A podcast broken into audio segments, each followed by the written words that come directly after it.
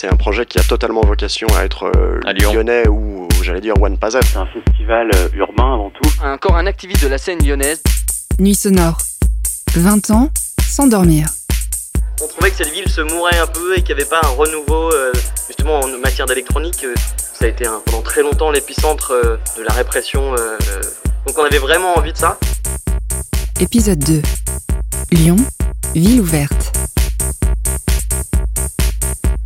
Lyon, ses bouchons, son tunnel, la ville passage vue de l'autoroute des vacances.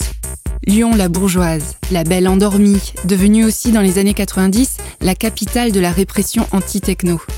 Lyon qui pourtant s'apprête à s'ouvrir, à devenir le terrain de jeu, le paysage et la terre d'accueil joyeuse du festival Nuit Sonore en lui offrant ses plus beaux lieux, son espace public et son énergie soudainement révélée.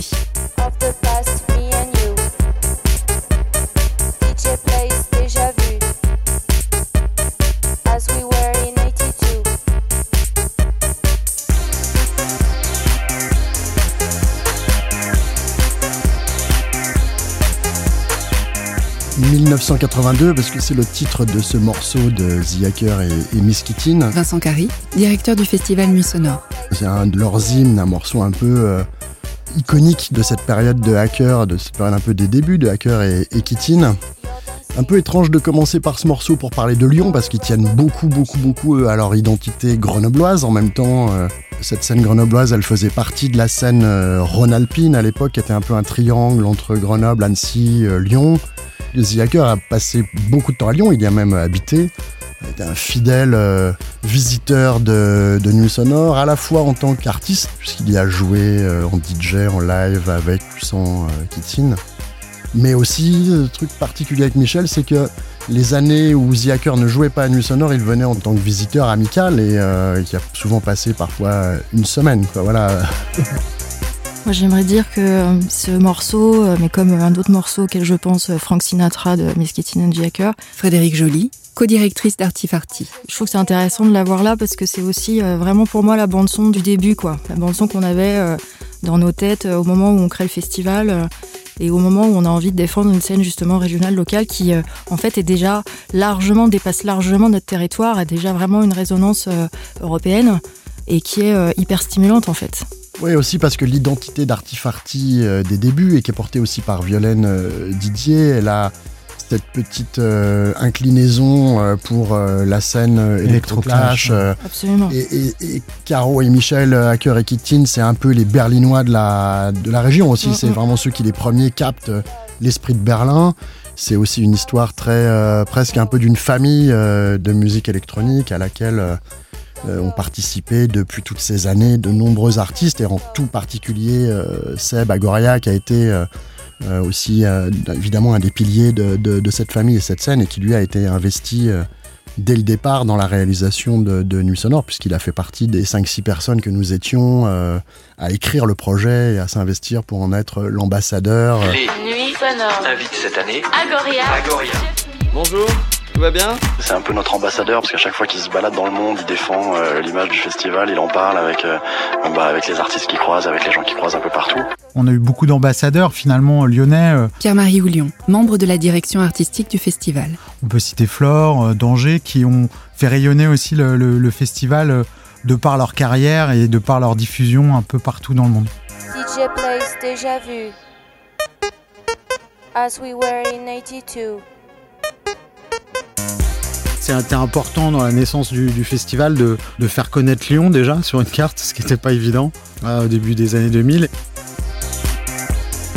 Nous, dans le, dans le récit de Nuit Sonore et dans la façon de le présenter, de présenter sa naissance, il y avait un truc qui était extrêmement important, c'était de dire à Lyon, il y a un terreau fertile pour euh, créer Nuit Sonore, parce que ça veut dire il y a euh, des artistes, euh, des labels, et même si tout cet écosystème-là, il avait été quand même fortement fragilisé par le fait qu'il y avait, en tout cas à l'endroit de la techno, une, euh, une répression anti-techno et en tout cas un, un mouvement très peu favorable euh, à cet espace culturel, que malgré tout, il y avait euh, un certain nombre d'artistes, etc. Et le fait d'impliquer Seb Agoria dans le, dans le projet était aussi une façon de montrer qu'on était sur un territoire où il y avait de l'émergence, où il y a des choses qui se passaient, etc.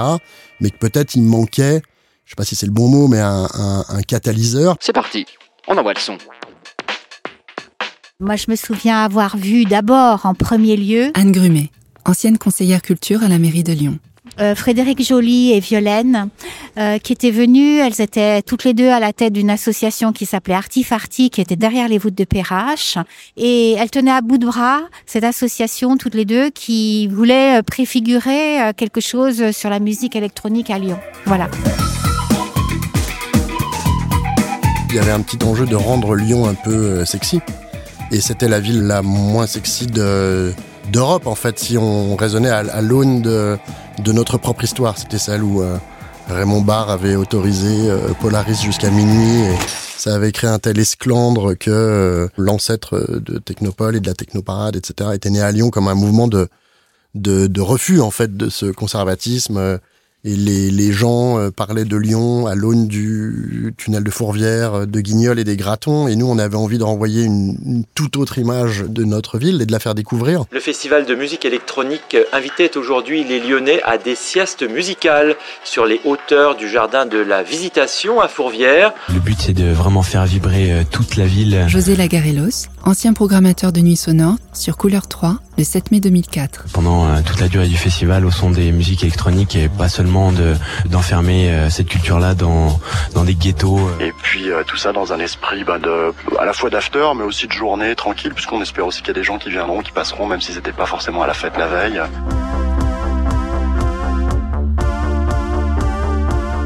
On a vécu effectivement un rapport politique à la techno très violent, euh, qui était dans la censure, qu'on a connu dans- en France avec euh, la technoparade. Et donc là, avec Nuit Sonore, apparaît l'idée d'être en plein jour, d'être en centre-ville, de s'approprier complètement la ville. Lyon était peut-être un petit peu en retard. Anthony Hawkins, directeur de la Marquise dans le documentaire 124 heures chrono. Là, avec ce festival, elle peut rattraper largement le temps perdu, si elle perdu, si on le retrouve l'année prochaine. Et ce qui est vraiment sympa, c'est qu'il, dès la première édition, il a investi la ville. Que plein de lieux participent à l'événement, que ce soit un événement euh, global. Et euh, on- je pense très festif.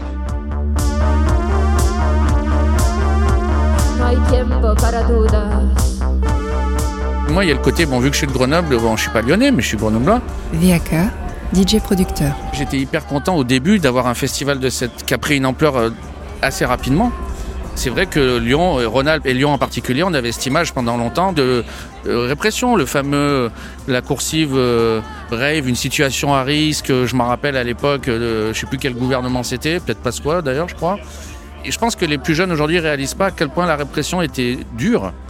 J'ai fait un peu de garde à vue, moi, à Grenoble, hein, pour des soirées que j'ai organisées. Ça paraît fou, en fait, euh, quand on, on en parle maintenant, 25 ans après, mais ouais. Ouais, ouais.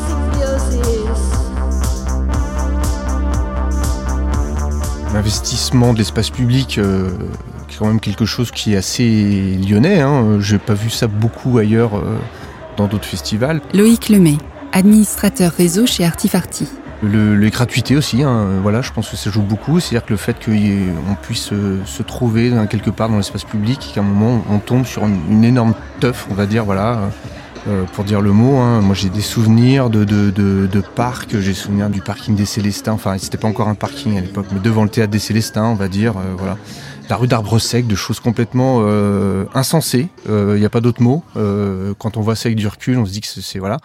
C'est quand même des trucs de ouf où on pouvait arriver comme ça de façon gratuite et voir euh, 7 heures de show de DJ avec un, un énorme son dans un espace euh, public complètement ouvert. Euh, voilà, ça c'est quand même quelque chose, euh, moi personnellement, qui, qui je trouve euh, extrêmement marquant et un marqueur très précis et très concret de, de, de Nuit Sonore. Pour cette deuxième édition, les Nuits Sonores ont invité les Lyonnais un peu partout dans la ville. C'est un circuit parce que ça se déroule dans neuf lieux sur l'ensemble de la ville. Neuf étapes qui ont été coproduites par le Festival Nuit Sonore et des associations travaillant dans la production musicale à Lyon et dans la région. La cartographie en fait de de Nuit Sonore est euh, profondément liée euh, à la ville, à la façon dont elle vit. Chloé Krempf, ancienne directrice de la communication d'Artifarty.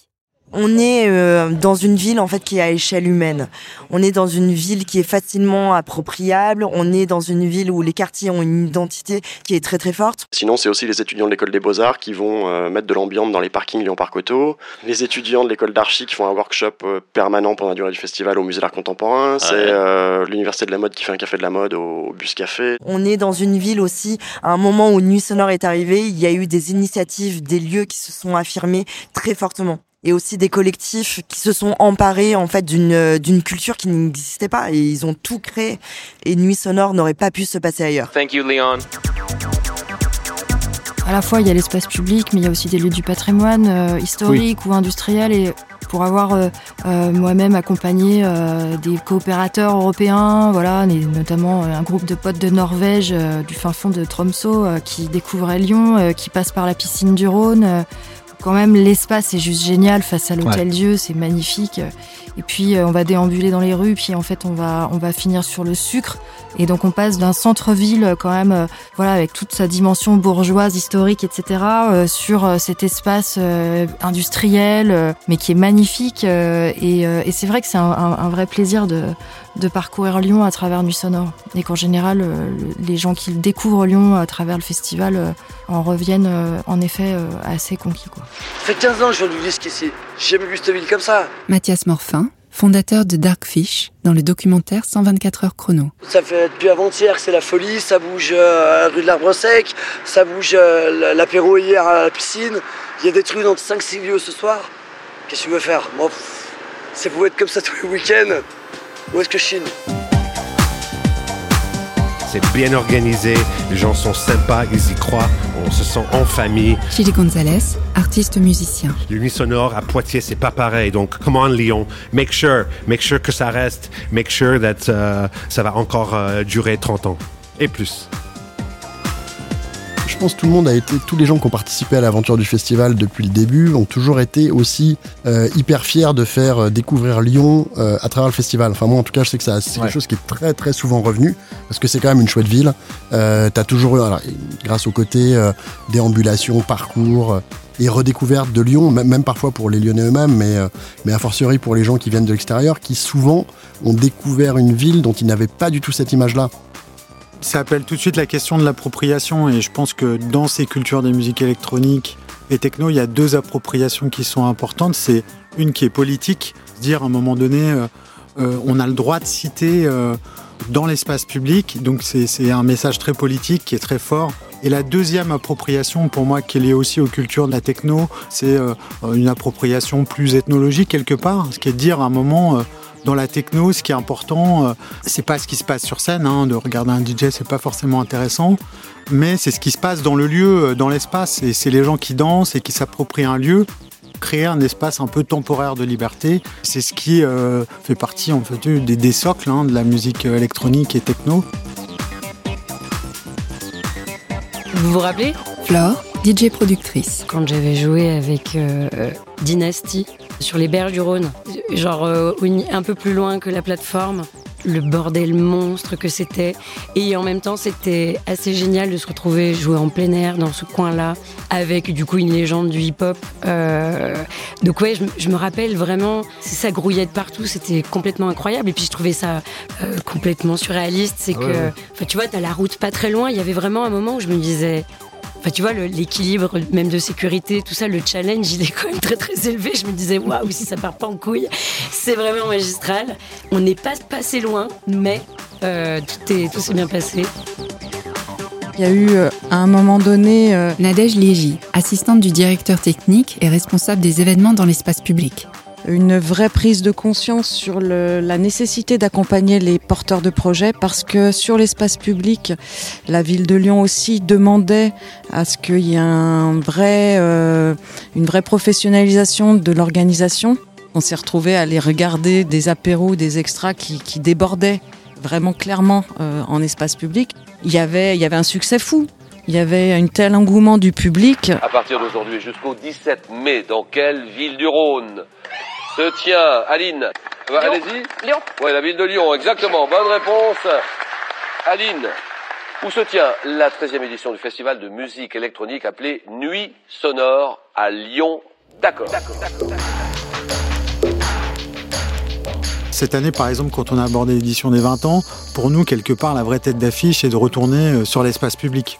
Et ça montre bien que c'est un ADN qui est encore là 20 ans après. Il n'y a pas eu grand-chose à Lyon. On espère que les choses vont changer, notamment grâce à cette scène qui, qui est là et qui continue à se développer.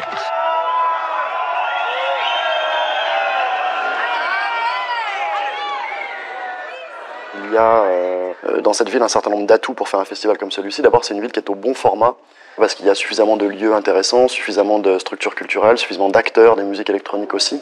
Il y a une scène euh, électro-historique à Lyon qui est extrêmement importante, extrêmement euh, touffue. On édite chaque année nous un guide des musiques électroniques dans lequel on recense 300, 400, 500 structures et artistes qui travaillent dans le champ des musiques électroniques à Lyon à l'échelle de la région Auvergne-Rhône-Alpes, il y avait quand même un triangle Lyon-Annecy Grenoble sur la techno pure et dure qui était quand même extrêmement puissant. C'était quand même presque la première région de France en termes d'événements, de, rêves, de collectifs, de voilà, nous, enfin, avec Patrice Moore, euh, euh Miloche, euh, Alex K, Strat, etc. On avait fait Man Machine euh, presque dix ans avant. Et il y avait quand même une vraie scène techno Rhône-Alpine très très forte aussi avec Kitty et Hacker, Oxia, etc. à Grenoble et on en passe. La techno commençait à poindre son nez un petit peu en dehors de, la free party ou des choses complètement euh, euh, underground. Et je pense que le Lyon était vraiment une ville à la croisée des chemins entre, s'il faut dire des grands mots, la hype parisienne, on va dire, et puis euh, l'underground du sud, voilà, ou vraiment de la free party. Et je pense que Lyon était bien placé géographiquement et sur l'échiquier aussi, peut-être politique pour, euh, pour euh, voir euh, apparaître un festival de cette ampleur Lyon, en effet, depuis les années 90, a toujours été extrêmement active en musique électronique, en punk, enfin sur la scène alternative, on va dire. Mais c'est vrai qu'elle était. le, truc, en fait, c'est que toutes les scènes de niche, quelque part, elles ont du mal. Des fois, il y a des hum, compétitions qui se créent entre collectifs, entre labels, entre scènes, parce que le gâteau est petit, on va dire. Euh, moi, je me rappelle quand j'ai commencé à mixer euh, à la fin des années 90, la scène techno détestait la scène drum and bass, qui détestait la scène hip-hop. Enfin, tu vois, c'était vraiment ça, quoi. Puis en fait, d'un seul coup, les gens commencent à discuter. Je pense que, en effet, euh, le, les nuits sonores ou d'autres festivals aussi ont servi un peu à ça. Vu que tout le monde avait un peu sa place, on va dire, pour évoluer en parallèle d'autres. quelque part, je trouve que ça a permis un peu à la situation de se calmer, justement, aux gens de se rencontrer, de discuter. Le succès de Nuit Sonore passera par une scène euh, locale forte et euh, donc par une scène qui s'exporte quoi. Et, euh, et, je pense que ce qui joue beaucoup et je repartirai un peu du point de départ de Agoria ou de, de toi Flore c'est le fait d'aller jouer à l'extérieur. Il y a quand même une fierté à se dire qu'on peut vivre à Lyon et jouer en dehors de Lyon jouer dans d'autres lieux et de jouer aussi à, à l'étranger. Une des premières artistes à jouer en Angleterre euh, de la scène lyonnaise. Et effectivement, je dirais que ces 20 dernières années, ça a un peu guidé toute la scène locale. C'est-à-dire comment on sort de Lyon, comment on arrive à avoir une visibilité. Euh, je pense que Nuit Sonore a fédéré et ensuite la scène locale s'est dit maintenant il faut qu'on se débunkerise aussi. Et, et, ça c'est intéressant. Et Agoria et toi, vous êtes pour, pour nous les premiers justement qui montraient une certaine voie de dire voilà on peut aller jouer euh, à Bristol, à Berlin euh, tous les week-ends, c'est possible, on peut, on peut exister. Ça fait du bien parce que c'est vrai que quand tu as une scène active, tu as envie aussi qu'elle soit reconnue euh, à l'extérieur, de, de, bah voilà, localement, nationalement et puis même internationalement. Donc ça prend. On est toujours dans un pays très axé sur Paris, mais à Lyon quand même, ça commence un peu à sortir. Oui, ça n'a pas été très facile au début de convaincre là-dessus, sur le fait qu'on était euh, euh, capable en fait de proposer un festival qui soit euh, gagnant-gagnant pour la scène locale, mais vraiment avec un événement ouais, d'ampleur internationale. Il y a un truc qui est assez symbolique, c'est le fait que sur la première édition, donc en 2003, cette fameuse carte blanche, cette ville invitée, on la, on la donne à Marseille. Et je me souviens que dans notre tête, ce qu'il y avait, c'était qu'on voulait, entre guillemets, en la donnant à Marseille, faire un petit clin d'œil à Paris en disant, bon, on va inviter Marseille. Euh, et, c'était une façon de dire aussi que Lyon ne s'enfermait pas dans ce vis-à-vis permanent avec euh, Paris, puisque Lyon avait ce, il y avait cette étiquette qui collait à Lyon qui était horrible, mais qui était très humiliante, très dégradante et infantilisante. C'était que Lyon, soi-disant, était la capitale de la province, quoi. Et c'était, moi, ça me blessait profondément, tu vois, cette, cette idée. Et, euh, et, je me disais, en fait, une façon de pas s'enfermer dans ce vis-à-vis avec Paris, dans cette relation de frustration, euh, la petite ville, la grande, etc., la capitale, pas la capitale, euh, voilà, c'était de se tourner vers l'Europe. On avait l'habitude de dire justement qu'on n'était pas une grande ville de province, mais une métropole européenne. Et je pense que c'est même, je dirais, au-delà du festival, hein, c'est politiquement la, la, politique qu'il y a eu sur cette ville et qui l'a fait sortir un peu de son, de son mouroir artiste, c'est justement de se dire, bah, nous, on parle avec Barcelone, avec Zurich, comme tu disais, on, on est plutôt dans ces échanges-là, on n'est pas dans une guéguerre euh, à dire euh, oui, euh, Paris, Lyon, Marseille. Et c'est ça qui, quelque part, je trouve un peu sauvé, enfin, qui nous a amené jusqu'où on en est aujourd'hui, quoi. Très vite, 2003, on se tourne vers Marseille, on dit c'est cool, c'est la Méditerranée, c'est. Mais 2004, c'est Barcelone, c'est Sonar, 2005, c'est Manchester.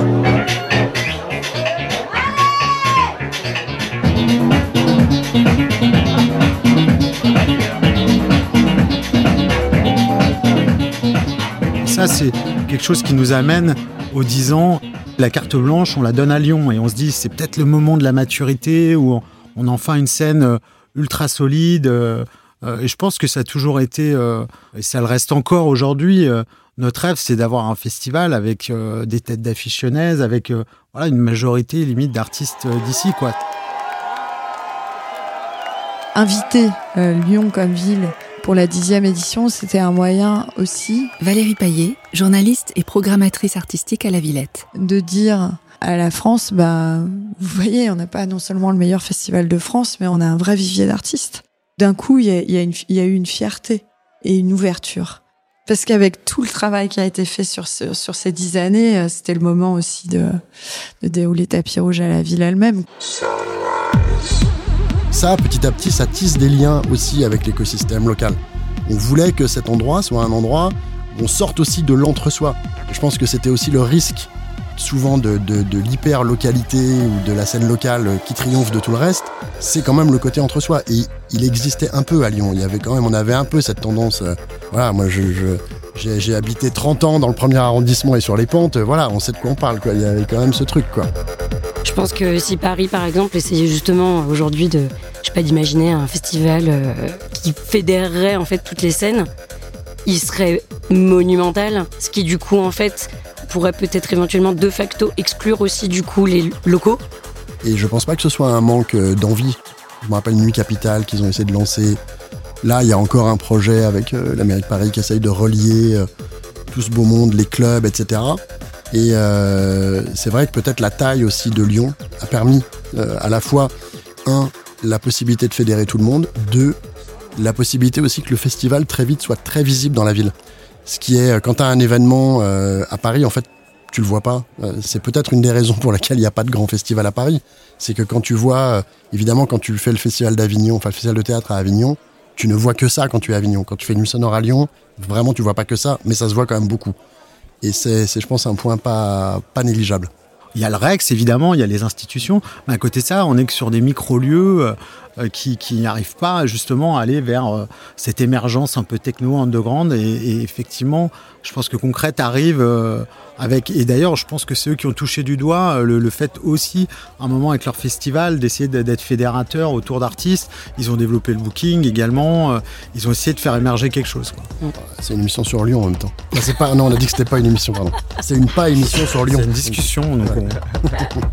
pas, le droit de, pas le droit de parler de Paris. D'accord, ok, j'arrête.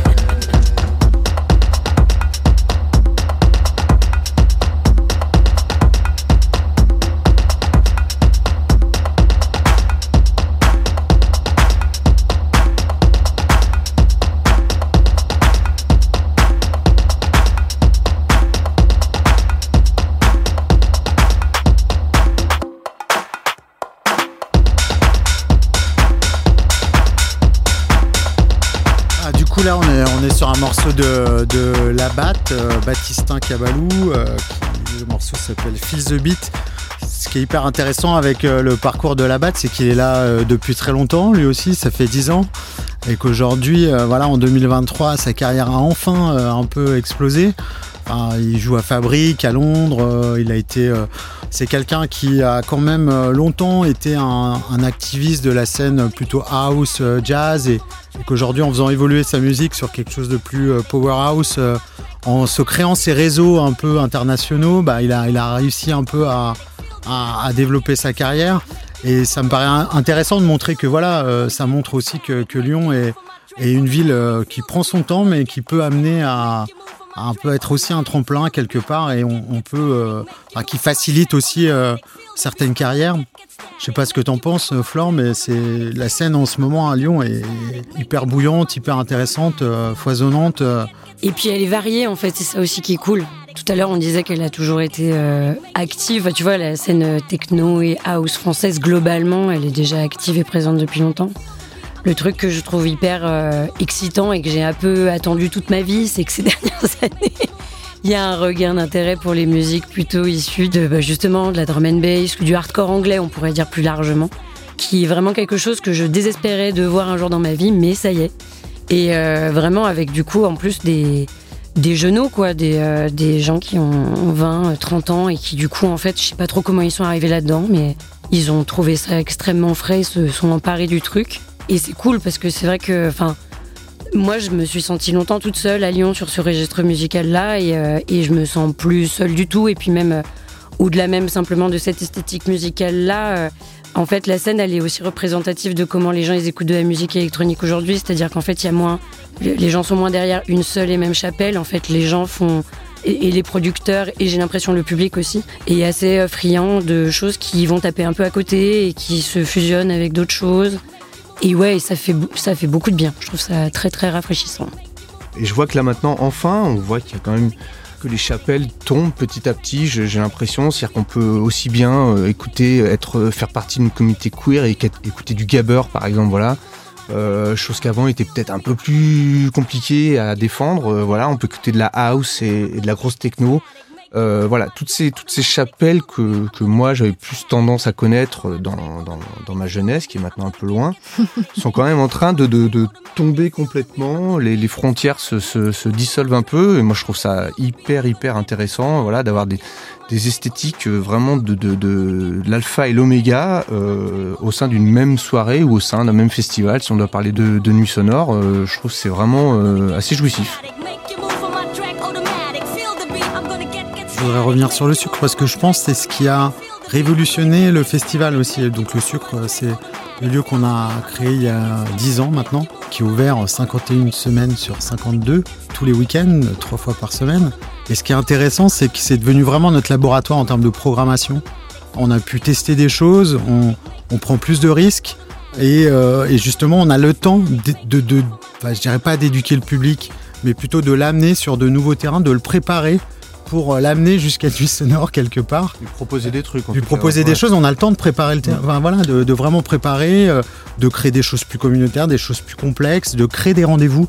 Parce que Nuit Sonore, c'est une fois dans l'année, c'est voilà, c'est très éphémère.